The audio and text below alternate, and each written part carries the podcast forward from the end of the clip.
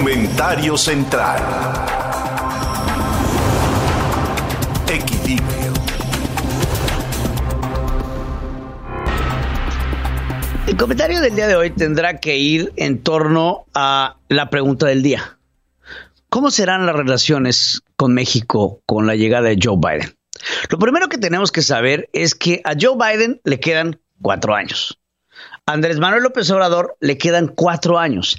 Esta es la presidencia con la que Donald Trump, con la que Andrés Manuel López Obrador tendrá una mejor relación y una mayor relación que con la que tuvo de Donald Trump. El día de ayer, cuando eh, Joe Biden llegaba al poder, los comentarios que vierte el presidente de México no fueron muy alentadores para lo que podría ser una relación comercial, una relación política eh, adecuada. Saluda al presidente saliente, dice que es una pena que no se pudo despedir de él y habla del presidente Donald Trump como si hubiese sido la mejor de las relaciones habidas y por haber cuando el presidente Donald Trump deja tras de sí un campo minado en la relación México-estadounidense. Sin embargo, parece ser que Andrés Manuel López Obrador tiene el objetivo de hacer enojar a los norteamericanos y de enfrentarse directamente con esta administración, aunque de dientes para afuera dice otra cosa respetamos la soberanía del pueblo de los Estados Unidos, queremos que respeten la nuestra. Vamos, una cantaleta, una doctrina estrada que regresa al territorio nacional, que regresa al uso, una doctrina interesante, la doctrina internacional del pueblo mexicano, pero la necesidad de México hacia los Estados Unidos no es la misma necesidad que los Estados Unidos tendrán de México. Un día antes, mi padre hacía justamente esta pregunta sobre eh, el, plan Colombia y poder establecer con eh, Joe Biden un plan México, por llamarlo de alguna manera. Durante la administración de Barack Obama, en donde Joe Biden era su vicepresidente y Felipe Calderón era presidente de México, hay mucha tensión Andrés Manuel López Obrador constantemente, reiteradamente ha atacado directamente, no solamente al calderonismo, porque es su archienemigo, porque no supera el, eh, el hecho de que Andrés Manuel no ganó las elecciones del 2006 pero ha atacado constantemente y con ganas de darle un golpecito y un golpecito y un golpecito a lo que fue la administración de Barack Obama, que bajo esta esta administración se da un operativo entre tantos que se llamó Rápido y Furioso, en donde se mandaban armas de los Estados Unidos y se filtraban a los cárteles mexicanos con números de serie y con algunas líneas de, de, disparo que se sabían que venían filtradas por la DEA para saber a dónde iban a llegar y a qué tipo de personajes mataban. De esto al parecer no se le eh, informado al gobierno mexicano que después lanza un extrañamiento por parte de Felipe Calderón haciéndose el malentendido. Durante esta misma época, el crimen organizado, a decir del presidente López Obrador, tuvo una conexión con el gobierno mexicano a través de un hombre que también trabajó de la mano con Joe Biden y que fue Genaro García Luna. Genaro García Luna tenía comunicación con la DEA, tenía comunicación con Interpol, tenía comunicación con todos los organismos policiales porque estaban al lado de su oficina. Entonces, este tipo de relaciones al parecer Andrés Manuel López Obrador no se le olvidan. Es un hombre que tiene presente que Joe Biden era vicepresidente de Barack Obama y que Barack Obama era amigo de Felipe Calderón. Y esta amistad esta correlación de trabajo entre esta administración que dejó de ser administración hace cuatro años con eh, eh, la victoria de Donald Trump y que ahora regresa en una especie de reloaded en donde el que era vicepresidente ahora es presidente, pero trae consigo un aparato gubernamental el cual México conoce.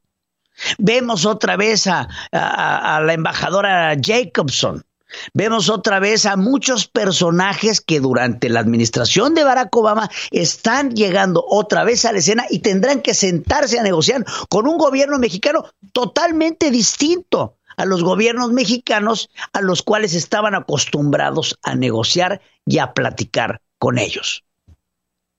El calderonismo, el foxismo es muy diferente al López Obradorismo al cual hoy el gobierno de Joe Biden se enfrentará y tendrá que sentarse con ellos como parte de la lucha en contra del cambio climático a decirles, bueno, y eso que está ahí que se dice two mouths, dos bocas, ¿qué ser eso de dos bocas? ¿Qué está pasando con el tren Maya? ¿De qué te va a servir deforestar a la península yucateca? ¿De qué te va a servir esa planta que en donde pretendes tú producir tus propias gasolinas y no tienes ni siquiera una planta descoquizadora? ¿Qué está sucediendo con la ciudad? ¿Por qué México no está abonando a la política de medio ambiente? ¿Por qué México no está luchando en contra del narcotráfico? Nos está ayudando a que estas drogas no lleguen a los Estados Unidos, que por cierto es el consumidor más importante. Por eso México pasa de ser un país de trasiego a un país de producción y consumo. ¿Y qué dijo ayer López Obrador? No, Dios nos libre que dictaminen que los narcotraficantes mexicanos sean terroristas porque entonces estamos abriendo la puerta a la injerencia y a la pérdida de nuestra soberanía. Nada más falso que eso. Las relaciones entre México y Estados Unidos serán complicadas. México está entrando en la postura socialista en donde el imperialismo yanqui tiene la culpa de todos sus males. Porque es la retórica del presidente. La culpa de los pobres es de los ricos.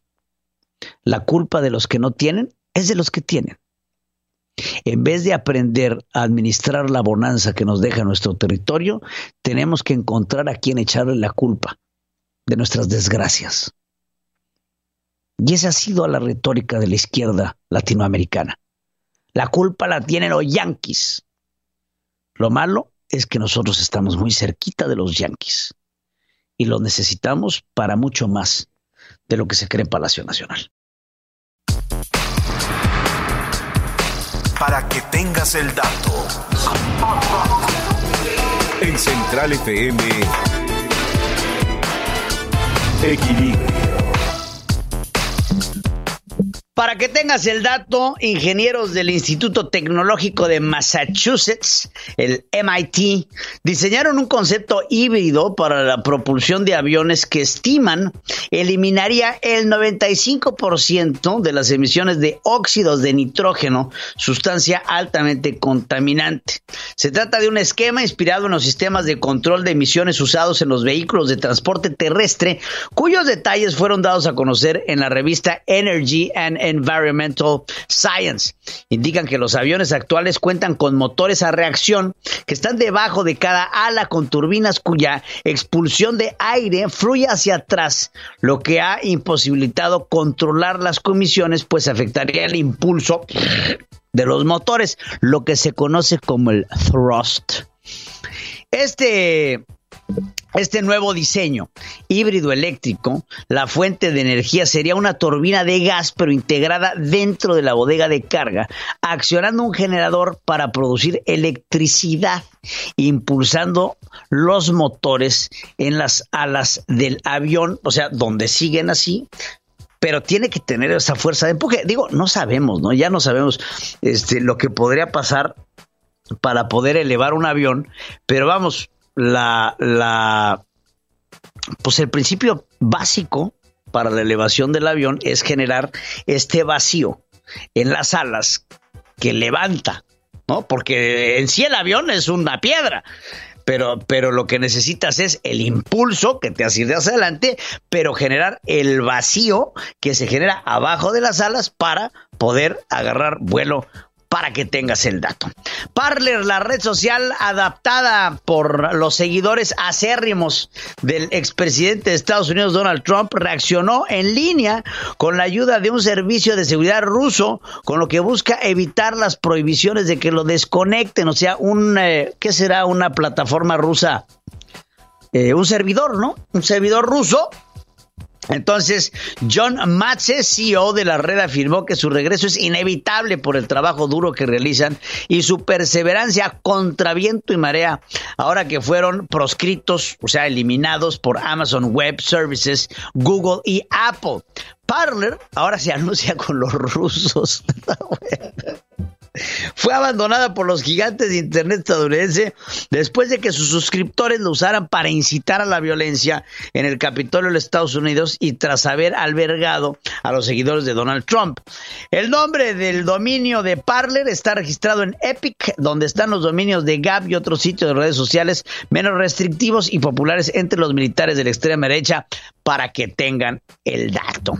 Astrónomos de la Universidad de Arizona lograron observar el cuasar eh, más distante descubierto denominado el J0313-1806 a unos 13 mil 30 millones de años luz de 670 millones de años posterior a la creación del universo. Vean nada más las imágenes, qué padre, qué increíble. Este cuasar contiene un hoyo negro supermasivo equivalente a la masa de 1.600 millones de estrellas como el Sol. Imagínense el tamaño, 1.600, digo, y en el universo es chiquito. O sea, y el universo es chiquito. Este hoyo negro, imagínate la capacidad de absorción de gravedad y luz, que es lo que estamos viendo en las imágenes, esa absorción de gravedad y luz, eh, que, que pues muestra una primera evidencia de un gas saliente que escapa de su centro a una quinta parte de la velocidad de la luz. Este tipo de cuerpos espaciales, debido a las fuertes energías involucradas, son de los más brillantes del universo y en no pocos casos llegan a eclipsar a sus galaxias anfitrionas. Es tanto el poder de luz que tiene. Las nuevas observaciones muestran también una intensa actividad de formación de estrellas en la galaxia, donde se ubica este cuasar.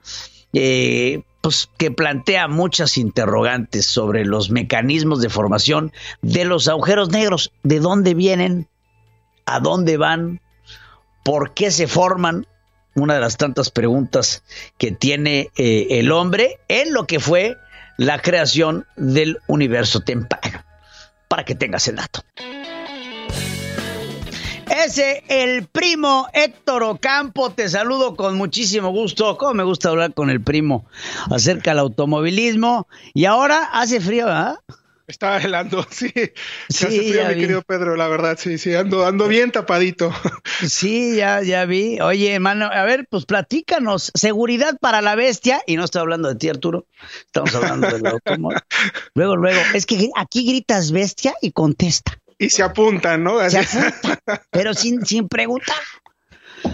Oye, no, nos, referimos, nos referimos a otra bestia, nos referimos al Cadillac One que es el vehículo que históricamente ha usado en los últimos 20, 25 años más o menos el presidente de Estados Unidos.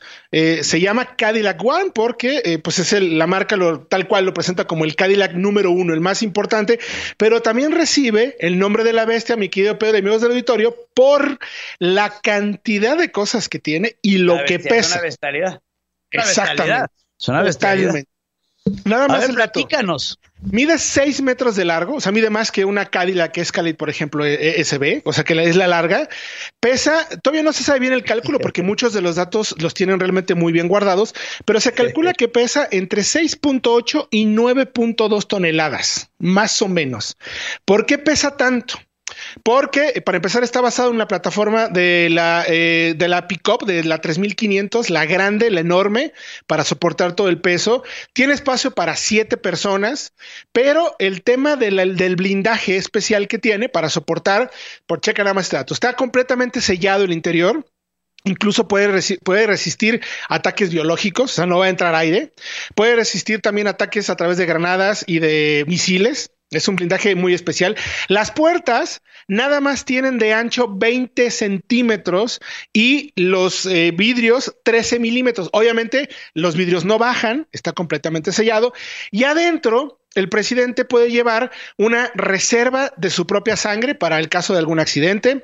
Lleva también un desfibrilador por si tiene alguna eh, importancia médica Lleva también los códigos y el maletín de los códigos nucleares en caso de que sea necesario. Y esta nueva generación se presentó en el 2018. Es el nuevo Cadillac que se calcula que más o menos cuesta entre 1 y 1.5 millones de dólares. Se hacen tres y regularmente siempre circulan dos al mismo tiempo para que nadie sepa, solamente muy pocas personas del servicio secreto saben en cuál va el en cuál va el presidente, o sea, en cuál de los dos va, pero hay dos como para despistar al enemigo, por así decirlo. Y en esta nueva generación, eh, John Biden pidió unas actualizaciones. Eh, puede tirar aceite, así como las películas de James Bond, para eh, dejar aceite en el camino para que no lo puedan perseguir. Puede también lanzar granadas y también tiene metralletas que pueden salir de los costados del auto adelante para pues atacar o salir pronto de un accidente. lo interesante es que utiliza un motor diésel V8 de 6.6 litros con 445 caballos, pero casi mil libras pie. Y se entiende, por un lado, necesita mucha fuerza para mover lo que te menciono, casi las 9 toneladas, pero también porque se considera que el diésel en caso de algún accidente o ataque es mucho menos explosivo que la gasolina, mi querido Pedro. Entonces, eh, te podrás dar cuenta que es un producto espectacular, eh, brutalmente concebido y desarrollado pues, para proteger pues, al nuevo presidente de los Estados Unidos. De hecho, le tocó estrenar a Trump esta nueva generación que tiene ya el frente como del Cadillac XT6 o el CT6. Eh, se presentó en 2018 y fue a Trump al que le tocó estrenarlo y bueno, tiene estas adecuaciones que ahora pidió Joe Biden, mi querido Pedro. Ahora, me quiero imaginar que el interior es de lujo, ¿no? Ah, eh, el interior tiene, tiene de todo, pero te voy a hacer preguntas. Eh, manejar esto ha de ser muy complicado. Uf. Debes, de tener seguramente un, entrenamiento especial, porque incluso por la distancia entre ejes, tienes que tener exactamente, totalmente, frenos especiales, una velocidad limitada obligadamente por temas de seguridad para no comprometer. Incluso imagínate la cantidad de peso y, y recordemos que en el mundo de los coches, eh, se maneja mucho la rigidez estructural. En un coche deportivo que vas muy rápido en una curva, tiene más rigidez estructural que a lo mejor una camioneta, que lo que necesitas es que cargue mucho peso. En este tipo de, auto eh, eh, es, una, es una concepción completamente diferente. No es un auto para, para moverse a grandes velocidades, sino más bien transportarse de manera segura del punto A al B, dependiendo de cuál sea el plan o el progreso. pero no juega carreritas. Este coche no va a las carreritas. No. es un auto de que llega de 0 a 100 en. Es más, ha de llegar de 0 a 100 en 19 segundos. O sea. Eh, si es que llega, si, es, que, llega. Esos datos no los revelan. Esos datos no, no lo revelan, no, no dan mucha no información. tenemos velocidad máxima, no sabemos a cuál es la velocidad crucero del. Digo, porque este, este cacharrito, pues ha de andar a. Pues ha de, andar como entre 40 y 60 millas por hora, ¿no? Más o menos entre 100, 100, 100 kilómetros por hora, como su de velocidad máxima. Pues es un camión. Sí. Sí, es, un, camión. Es, un tanque bonito, por así decirlo, ¿no? Es un tanque muy bonito. Ahora, lo que dices de la sangre ¿Qué tienes, un refricito o qué? Pues imagínate cómo la cantidad de cosas está chido traer la sangre, pero pues habrá que saber quién te la aplique, ¿no? Pues ni, que te la, te la hagas morcilla. Efectivamente, o que a lo mejor, bueno, en algún caso, yo me puedo imaginar, mi querido Pedro, que dependiendo de la situación, el presidente debe ser capaz de eh, administrarse el mismo su propia sangre. Me lo puedo imaginar en caso de una emergencia real. A mí me das una bolsa de sangre y no sé qué hacer con ella, ¿eh? No, yo ni, inyectarme solo puedo. Entonces, por, eso no voy a ser nunca presidente, la verdad. No, no, no sé qué hacer con ella. Y aparte, este, este automóvil, me acuerdo, oye, ¿te acuerdas cuando fue Quiero decir Barack Obama a México, que llegaron con las dos bestias. Y Aquí había una Cadillac, correcto. Que se quedó atorada en un tope Efectivamente. ¿Te acuerdas? Efectivamente. se quedó iba, y... tope y se quedó de péndulo porque biches topezotes mexicanos. Y ese era justo. Y se quedó ahí meneándose. Ese era justo el tema que te comentaba. O sea, para manejarlo también debes de tener una preparación especial y entender y conocer las rutas que vas a hacer por las propias características, porque puede, justo iba a mencionar eso, cuando se queda atorado en los topes o en una calle donde de plano es mucho la pendiente y el auto por la distancia, la enorme distancia entre ejes que tiene, pues no alcanza a bajar, ¿no? No alcanza. Oye, y este, el frenado. ¿Qué tipo de discos te gusta? Porque está, mira, por ejemplo, los coches de carreras traen discos perforados, pero eh, para aguantar el calor de lo que puede ser un frenado rápido. Pero, pero una, esta en una camioneta sí le pones discos perforados y los destroza en dos segundos. Tampoco le puedes poner discos normales del coche porque también yo creo que rompería en el frenado por el peso. Yo creo que, lo que a lo que recurren, porque no es un dato que publiquen, deben ser discos de muy buen tamaño con eh, varios pistones para generar. Y sí, puede ser que sean ventilados o perforados, que eso ayuda, por ejemplo, en un deportivo, como mencionas, cuando tienes este tipo de discos, es para que disipen más rápido el calor. Entonces puedas tener muchas frenadas muy fuertes en un circuito y no obtengas lo que se conoce en el mundo de coches como fading o como desvanecimiento de la capacidad de frenado. En este caso, quizás no va a ser un auto en el que vas a estar frenando mucho pero sí requieres discos muy grandes, con buena capacidad, con, pastillas muy fuertes para que puedan detenerlo. No, no creo, la verdad, que vayan haciendo muchas frenadas. Es un auto que, como mencionábamos, no va a ir muy rápido. Ah, pero, pero debe tener un buen sistema, ¿no? Pero también un tema interesante que quisiera complementar, mi querido Pedro, es que Joe Biden se considera un car guy y tiene, esto está, es un, bien interesante, tiene un Corvette C2 convertible que se lo regaló su papá desde el día que se casó. Es el único dueño. Es un auto espectacular, es hermoso, es el Stingray, pero convertible. Pero hay una particularidad que es bastante triste. Al ser, al ser él ahora presidente, así como fue vicepresidente, el, el Estado Mayor de los Estados Unidos les prohíbe conducir a los manejar. Entonces se va a pasar por lo menos los próximos cuatro años más seis meses sin poder manejar este coche que es una verdadera chulada. Me quedo, perdón. pero lo podrá manejar. En los jardines de la Casa Blanca. pues sí, ahí a ver si le dejan hacer un burnout, ¿no? te voy a decir que sí, porque me acuerdo una, ¿cómo se llama este programa? ¿Te acuerdas de un cuate británico que se hizo famoso por, por manejar con cel ah, es más, ¿sabes quién llegó a manejar a Barack Obama siendo presidente? Jerry Seinfeld. Correcto. Jerry Seinfeld, que colecciona coches, este, llevó a Barack Obama a manejar y justamente Barack Obama le dijo, yo no me subo atrás de un volante hace siete años. Le faltaba un año para salir a la presidencia y Jerry Seinfeld lo llevó a manejar, ¿eh? para que veas que me acuerdo, mi querido primo. Un, muy buen documental. Es el C2, ¿verdad? Si hay un Corvette bonito, el C2. Mi favorito. Tiene su romanticismo. El nuevo ya lo viste, el nuevo, ¿no? El nuevo Corvette. Sí, ya tuve oportunidad de manejarlo durante varios, varios kilómetros y quedar eh, perdidamente enamorado y destrozado emocionalmente porque pues no me alcanza. Destrozado, pero, pero ¿sabes qué? Dentro de la gama de los supercarros, creo que es una opción muy buena, eh, muy, buena, muy barata este, vamos, a diferencia de un Lamborghini Diablo, un Lamborghini Reventador o todos estos más, el nuevo Corvette trae una gama muy bonita, está muy bien hecho y está posicionándose. Sí, sí, sí. Eh, eh, te ofrece lo mismo que un exótico europeo de motor central, esa característica, eh, lo que significa un deportivo de esos, pero a mitad de precio. A mitad de precio. Sí, nos sigue sin alcanzar, Mato, pero no importa. De todos modos, Te mando un abrazo, primo. Fuerte abrazo, mi querido. Recordarles, recordarles, igual a mí también me gusta mucho platicar contigo. Recordarles que toda esta información la pueden encontrar en solouts.mx o en centralfmonline.com para que se enteren de todo lo que platicamos todos los días, estén muy bien enterados y tomen las mejores decisiones de compra. Ya estás, amigo. Te mando un abrazo. Muchas cosas son urgentes. Solo una es importante. Hablemos de salud. Con la doctora Guillermina Mejía. Doctora Guillermina Mejía, hablemos de salud. Te saluda Pedro Ferriz Híjar, aquí supliendo al ingeniero Ferriz de Con. Y el tema de hoy, melanoma. Doctora, te saludo con mucho gusto. Gracias, ¿qué tal? ¿Cómo estás? Qué gusto.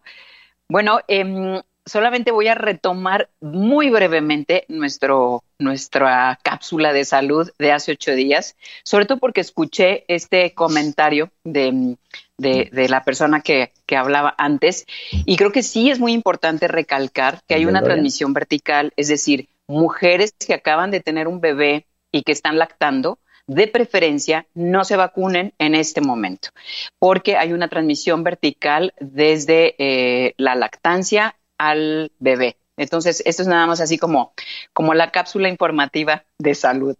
Y el tema que nos corresponde hoy es el tema del melanoma.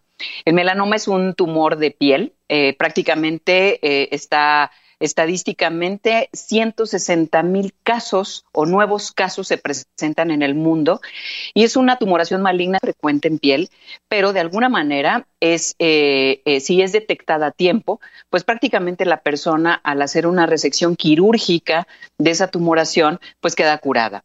El melanoma es eh, un tumor de las células pigmentosas de la piel. Sabemos que los melanocitos que es esta célula que da el pigmento, durante la época embrionaria migra a la epidermis y, al folículo piloso. Y su función principal es proteger de los rayos solares, proteger de los rayos UV. El producto, obviamente, de una, de una em, lesión en piel, exceso de sol, agresiones a la piel, como pueden ser químicos o procesos inflamatorios importantes en piel, pues puede favorecer que haya una mutación en el, ADN de los melanocitos y este sería el origen del melanoma. Generalmente se presenta, obviamente, por, estas razones, en personas que tienen la piel muy blanca, porque es como reacción al melanocito, es como, como proteger esta, esta piel tan blanca. En los eh, hombres generalmente se puede o con mayor frecuencia se presenta en espalda y en las mujeres en piernas. Sin embargo, eh, no es exclusivo de piel. Se puede presentar en ojos, se puede presentar en intestino. La, la llamada de atención es que si hay gente que tiene, por ejemplo, lunares, que empiezan a crecer o que se les forma un halo blanco alrededor o un halo rosado o manchas en la piel que no estaban anteriormente y que de pronto empiezan a aparecer como un halo más oscuro o rosado o blanco, bueno, es motivo de acudir con un dermatólogo. Porque vuelvo a insistir, es una patología, es una tumoración que la persona puede estar curada, entre comillas, al hacer una resección quirúrgica de la zona lesionada.